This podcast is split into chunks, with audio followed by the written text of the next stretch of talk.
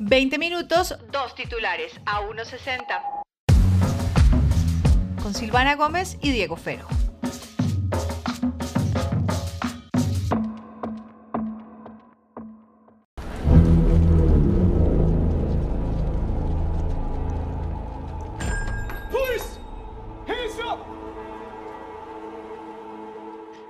Silvana, manos arriba. Otra vez. El avance. Bueno, dejémoslo ahí en fondito. De The Batman o The Batman o The Batman. En español o en inglés. Es The Batman. Es igual. Porque la película se llama The Batman. Bueno, entonces como ambos vamos a estar hablando de esto, ¿por dónde quiere que empecemos? Empecemos por algo. ¿Ya te la viste? Ya me la vi. Yo también. Por eso. Espectacular. o sea que esto va a ser como, si se quiere, una conversación de post película. O sea, de vamos a ver, vamos a hablar de la película. Queridos amigos, si ustedes se acaban de conectar a 1.60, bienvenidos. Hablamos de todo, pero hoy vamos a hacer ñoños. Y pónganse cómodos. Empieza, Diego Fernando. Perfecto, muchas gracias. Hoy vamos a hablar de Batman o de Batman. De Batman. Para, para. De la nueva película de Batman en español, en inglés se llama The Batman. de Batman. Bueno, cuénteme usted qué, cómo, cómo le fue. ¿Le gustó o no le gustó? Sí, a mí me gustó. ¿Y qué fue lo que más le gustó? ¿Qué fue lo que qué? Lo que más le gustó. me pareció una, una nueva, o sea, me gustó la, la, la, el ángulo en el que lo agarró Matt Reeves, que es director de, de esta nueva saga que va a arrancar. Me gustó que pues está haciendo su versión, eh, agarrando además eh, villanos que ya habíamos visto, sobre todo en los noventas, y que pues Batman es Batman y tiene los mismos villanos y que siempre obviamente se van a comparar y la gente va a decir que es que el de Nolan es más chévere porque bla, bla, bla, y es lo que hablábamos el otro día, que uno no puede comparar peras con naranjas pero me gustó. Y Robert Pattinson me gustó de Batman. Y me pareció chévere el tema de mm, que sea un poquito más policíaco, que sea un poquito más mm, detectivesco, por así decirlo. Em, cinematográficamente me pareció chévere, la música está bien, los villanos me parecieron interesantes. Además, porque le voy a decir, Batman es mi superhéroe favorito. O sea, digamos que yo de, de todas las películas de Batman, no me he visto pocas. O sea, no, no me he visto las de los 70s, eh, como la, la, serie de los 70s. Sí. Y no me vi la primera de Michael Keaton, que es Batman. Esa me la he visto por pedazos, pero la primera Batman que me vi en mi vida fue Batman Returns, que es la del pingüino es la de Gatuela, que es lo mismo que aparece en esta, ¿no? Eh, que aparece el pingüino, aparece Gatuela y aparece también eh, el Riddle, que a mí me tocó en alguna época el acertijo y era Jim Carrey, en un Batman un poco más, eh, más pop, más cómic, más caricaturesco, por así decirlo. Entonces, entrando a esto que digamos que conozco a estos villanos, que además algunos como Danny DeVito y Michelle Pfeiffer, ambos son de mis malos favoritos. En esta me gustó la versión de Zoe Kravitz y me gustó la versión de Colin Farrell. Me parecieron interesantes. Y bueno, con, con una, con un, bueno, hágale, hágale, termine. No, y, y el tema, y el tema de Paul Dano, que él es el, el, el acertijo, me gustó porque además Paul Dano, si ustedes no saben quién es y se vieron de Little Miss Sunshine, es el hermano de Little Miss Sunshine. Es un actor al que no estamos tan acostumbrados a ver en estos papeles como tan darks. Me gustó, me pareció chévere la película. Ese tipo hace papeles darks, Silva, para que vea. Sí. El man tiene varias películas chéveres que... que o la desactualizada soy yo. No, no, no, no, no, ¿sabes qué lo que pasa? Que es un man que me parece que tiene cierto reconocimiento en Hollywood porque escoge muy bien sus papeles, las cosas es muy buen actor. sí, en Petróleo Sangriento. que está ahí junto a mm, eh, Daniel Day-Lewis, ¿sí se llama así? Sí, sí, sí, Sí. este man que se ha ganado 10.000 Oscar por, por Daniel ser tan buen actor, Sí, exacto. Eh, precisamente. Ujú. Eh, y él estuvo, creo que, bueno, eh, Paul Dano estuvo nominado también por esa película, también estuvo en Prisioneros, que es con Hugh Jackman y con, y con Jake Gyllenhaal, en donde él hace como el papel también del que no se sabe si es el malo, pero no es el malo. Entonces es, es un tipo que, que hace papeles bien, Darks. bien extraños, sí, bien, bien dark, darks. Bueno. Eh, la película. Hombre, yo, yo, ¿qué, qué, qué le puedo decir? Yo, yo no puedo decir que yo perdí mi dinero. O sea, no puedo decir que la pasé mal del todo. Tú eres de los que, es que tú eres el típico, un amigo le pasó eso cuando fuimos. Y es que van con las expectativas demasiado altas. Iba con expectativas muy Y altas porque me gustaron mucho ir- los avances. Pero es que uno no puede ir. Uno, ya aprendimos que los trailers pueden ser bien mentirosos. Eh, un ejemplo de sí. eso es el Matrix. Suicide Oh. Squad o Matrix. no, no, pero Suicide Matrix, Squad puede ser Ah, el no scam más grande. No, el scam ¿Pero más cuál? ¿La primera o la segunda? La primera, la primera. Ah, bueno, es la segunda dicen que es muy buena. No sé, Sí. tampoco la he visto. Pero la primera es el scam más grande de tráiler de toda la historia porque esa película es perversa. Pero Sí. usaban una música impresionante y el tráiler era Sí, impresionante. gran trailer. O sea, si fuera por el, si fuera por el trailer, Oscar a mejor película. Exacto. Mi recomendación es, si ustedes todavía no se han visto la película, no vayan con las expectativas tan altas. Vayan con expectativas, con expectativas. A mí me pasó con, con la de Batman, con la de Batman y Superman, que iba con expectativas normales y me salen con esa hijo de madre escena de, ay, mi mamá se llama Marta, ay, la mía también, ay, Marta. Martica, hombre. Ay, Martica. Ay, no, mi tía. Marta también, y entonces yo ahora soy amiga de Superman y de Batman, no jodas. Ay, no, no. Pero bueno, no, no, yo sí tengo que decirlo porque además ellos, de hecho, corrigieron sobre el camino y sacaron a Ben Affleck para hacer su versión. Entonces, mal que bien, se estaban jugando muchas cosas, pero cier- cierto que, que en medio de todo partían desde una posición cómoda, porque nadie ¿Pero de qué hablamos? ¿De nada. Marta? ¿De Marta? ¿O la de Estamos la hablando nueva? de Batman, no de Marta, sino de Batman. De Batman. Por eso, la de nueva. Batman. La de Pattinson, la de La, la de, de Pattinson. Ya, ya, Batman, ya. de Batman. La nueva, la nueva, listo, listo. Batman acá, de Batman en, en inglés. Bueno. Supéralo, por favor. Silva, yo tengo que decir que yo salí cansado. Es larga. Salí cansado de ver a Batman. O sea, salí cansado de ver Batman. O sea, eh, es decir, eh, yo digo, no estoy seguro, digamos, oiga, yo quitaría esta parte porque parece que le sobra, no sé qué, pero yo digo, una película de dos horas me parece que es más que justa. Si le va a extender más, haga dos partes. No porque es una saga, acuérdate que va, van- vienen más cosas. Sí, claro, se vienen más cosas, pero pues es que, es que fatiga. ¿Sabes a mí que me gustó y que lo vi en la mitad de la película? Yo, yo viendo cine soy muy ñoña porque me fijo en cosas como esta. Y es que me gustó que es un Batman joven. No es el típico. Batman ya eh, adulto, eh, megamillonario. O sea, como eh, un hombre maduro ya hecho y derecho que, que Batman, Batman- exacto, el más maduro, el más grande que han mostrado es a Ben Affleck. Eh, Nolan lo agarra como en un punto perfecto, como a finales de los 30, 40, debe tener ahí Batman. Sí, de hecho, Nolan hace casi Y Michael- ¿no? Porque lo muestra a él peladito y, bueno, peladito es un decir, pero como en universidad, saliendo de la universidad.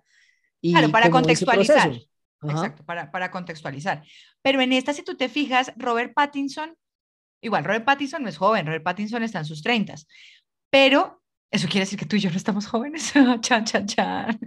¿Cómo Chan, chan, así? chan. Eso quiere decir que no es nuestro Batman. Hay un cambio generacional.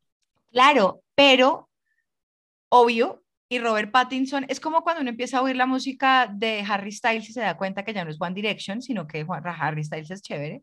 Entonces hay mucha de- gente que está Harry. descubriendo, claro, pero hay mucha gente que está descubriendo que Robert Pattinson pues es un gran actor, porque es un gran actor, eh, y no es solo el man de Twilight. O sea, dejen a Edward Cullen a un lado, por favor, él ya no es un vampiro y por eso es que ha hecho los papeles que ha hecho como para decirle a la gente, ay, marica, ya, que no soy pero, ya. Pero vea, entonces, yo, es que yo creo que ese Robert Pattinson es el de nuestra generación, el de Twilight.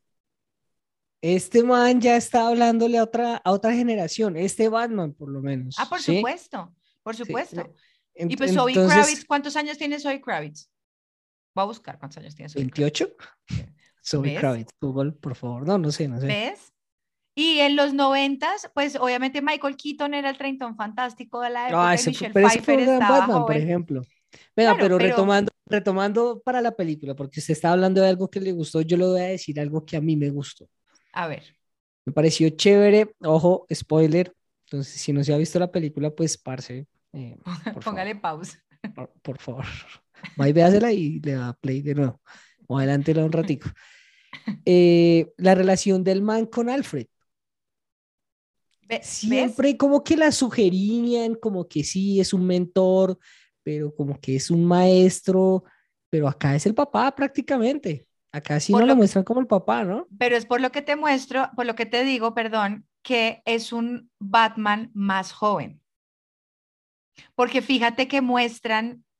O sea, es un Batman en formación todavía, ¿no? O sea, todavía no es una persona hecha y derecha. E, exactamente. Entonces, a mí me parece chévere que el man lleva dos años de Batman, lleva dos, eso lo dicen. Eh, spoiler, pero pues no es tan spoiler.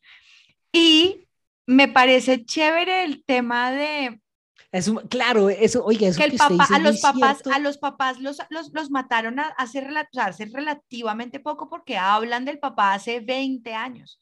Normalmente cuando uno ve eso, siempre le han mostrado a uno a los papás de Batman muy lejos. Como el trauma lejano, el trauma de infancia. Muy lejos. Él todavía Pero no que todavía lo, lo, siente, sí. Exacto, o sea, no es Marta, ah, no, es, no sé. déjeme, eso, eso me pareció interesante. Mire, bueno, otra de mis observaciones, porque es que además anoté algunas acá, eh, eh, concuerdo con lo que usted dice.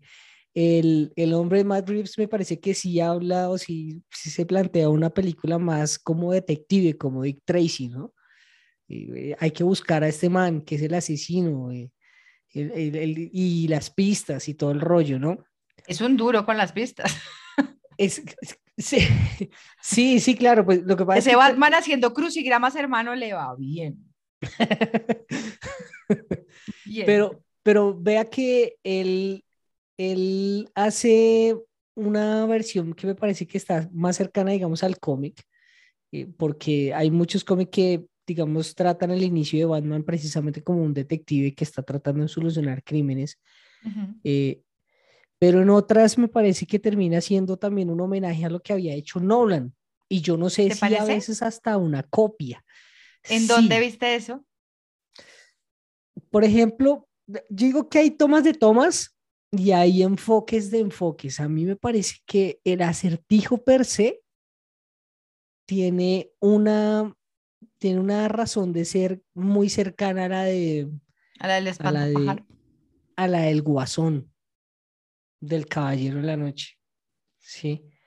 Bueno, pero es que si tú te esa necesidad de tengo que mostrarle lo que verdaderamente es esta ciudad y pero te voy a entonces además la voy a destruir eh, pero Bane pero Bane dice exactamente lo mismo hay muchos malos de Batman de hecho eso lo, lo discutimos en el carro cuando salimos de, del cine y es que muchos villanos de Batman y que ese es el tema también de Batman que él es un superhéroe sin superpoderes porque él es humano, él no es Hulk, él no es eh, Capitán América, o sea, no, el man tiene billete. Y, él, y de hecho Ben Affleck le dice, ¿usted cuál es su superpoder? Y él dice, la plata, o sea, ya, ese es mi superpoder. Pero los villanos y, y, Ciudad Gótica en particular, me gusta que cada vez la muestran más ciudad real, porque en las películas de Tim Burton es como muy cómic, ¿no? Sí, muy gótico. sí. Exacto. Ahora, esta sobre todo Nolan mostraba como Chicago y fue, hay, hay, planos que son hechos en Chicago. Esta es como una Chicago Nueva York mezclada. Ciudad Gótica tiene todo lo malo, ¿no? De eso se trata también. Y los villanos son villanos, pero también están mostrándole a uno como, es que la sociedad está hecha verga. Y yo estoy mamado. Y, voy a, voy a hacer que, todos estos madres paguen porque es que estamos mamados. Claro, pero es que eso yo ya lo vi en otra película. Pero es que esos son, pero es que así, esa es, esa es, la, esa es la base de los, de los malos de, de, siempre. Si a mí, si fuera por eso, yo hubiera criticado, por ejemplo, el enfoque del guasón, que el guasón termina siendo prácticamente que un espejo social ambientado en un par de décadas atrás, ¿sí? De lo que está haciendo, como de una crítica social, me parece a mí el guasón. Es. Y, y, yo podría decir perfectamente lo mismo del Caballero de la Noche Asciende. Es que es. El Caballero de la Noche, pero entonces, ¿por qué no me raya que cada una lo muestre de una forma distinta y en esta lo siento una copia? Pero en esta, el modus operandi. En esta siento, en esta yo digo, parce, esta historia yo ya la vi en algún lado.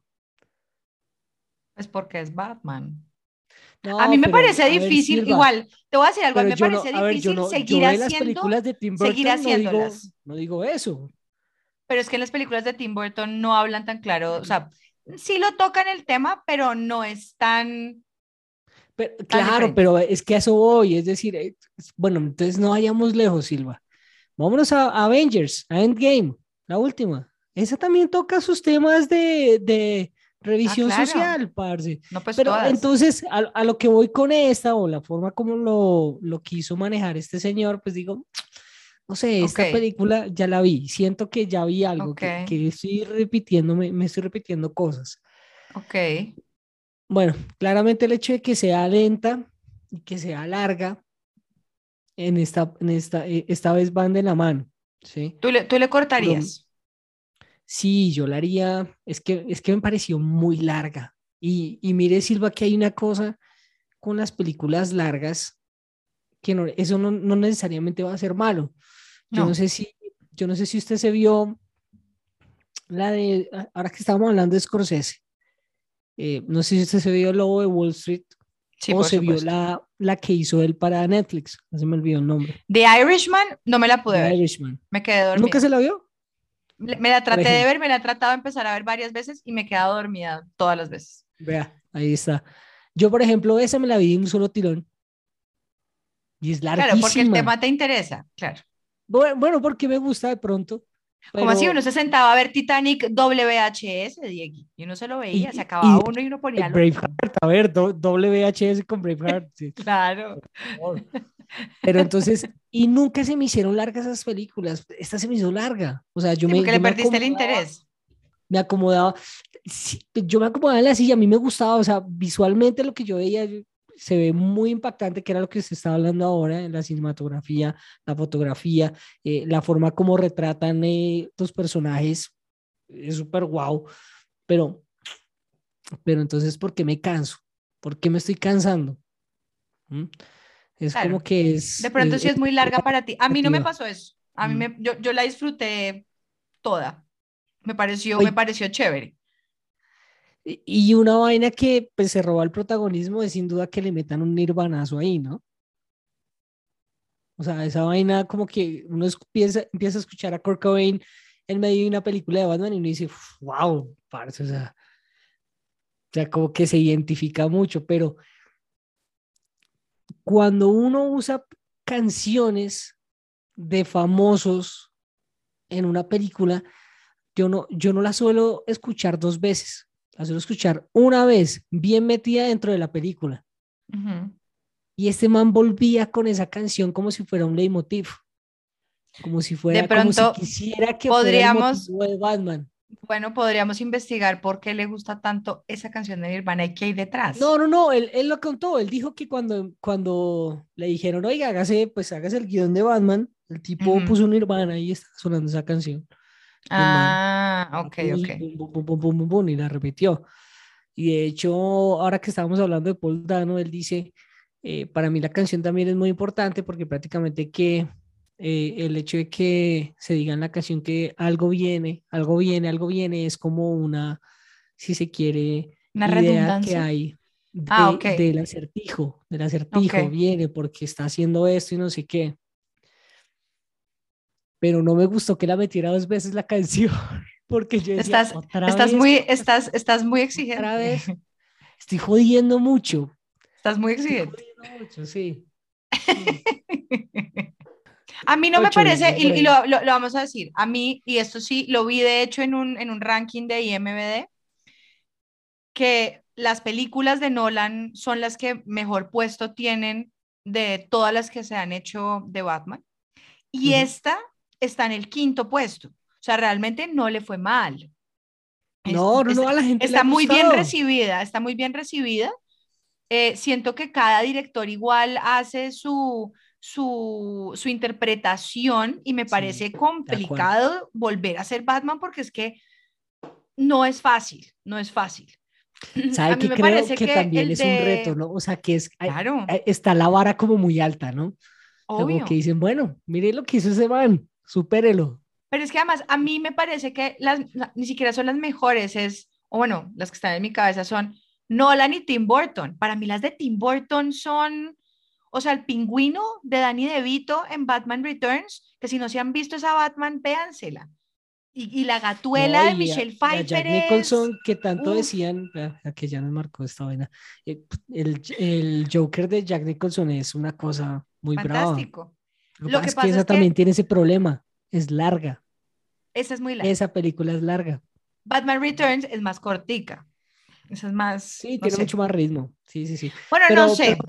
No sé, a grosso modo. Ah, venga a ver si me quedaba algo más. Pero a grosso, a grosso modo, ¿tú cuánto le das?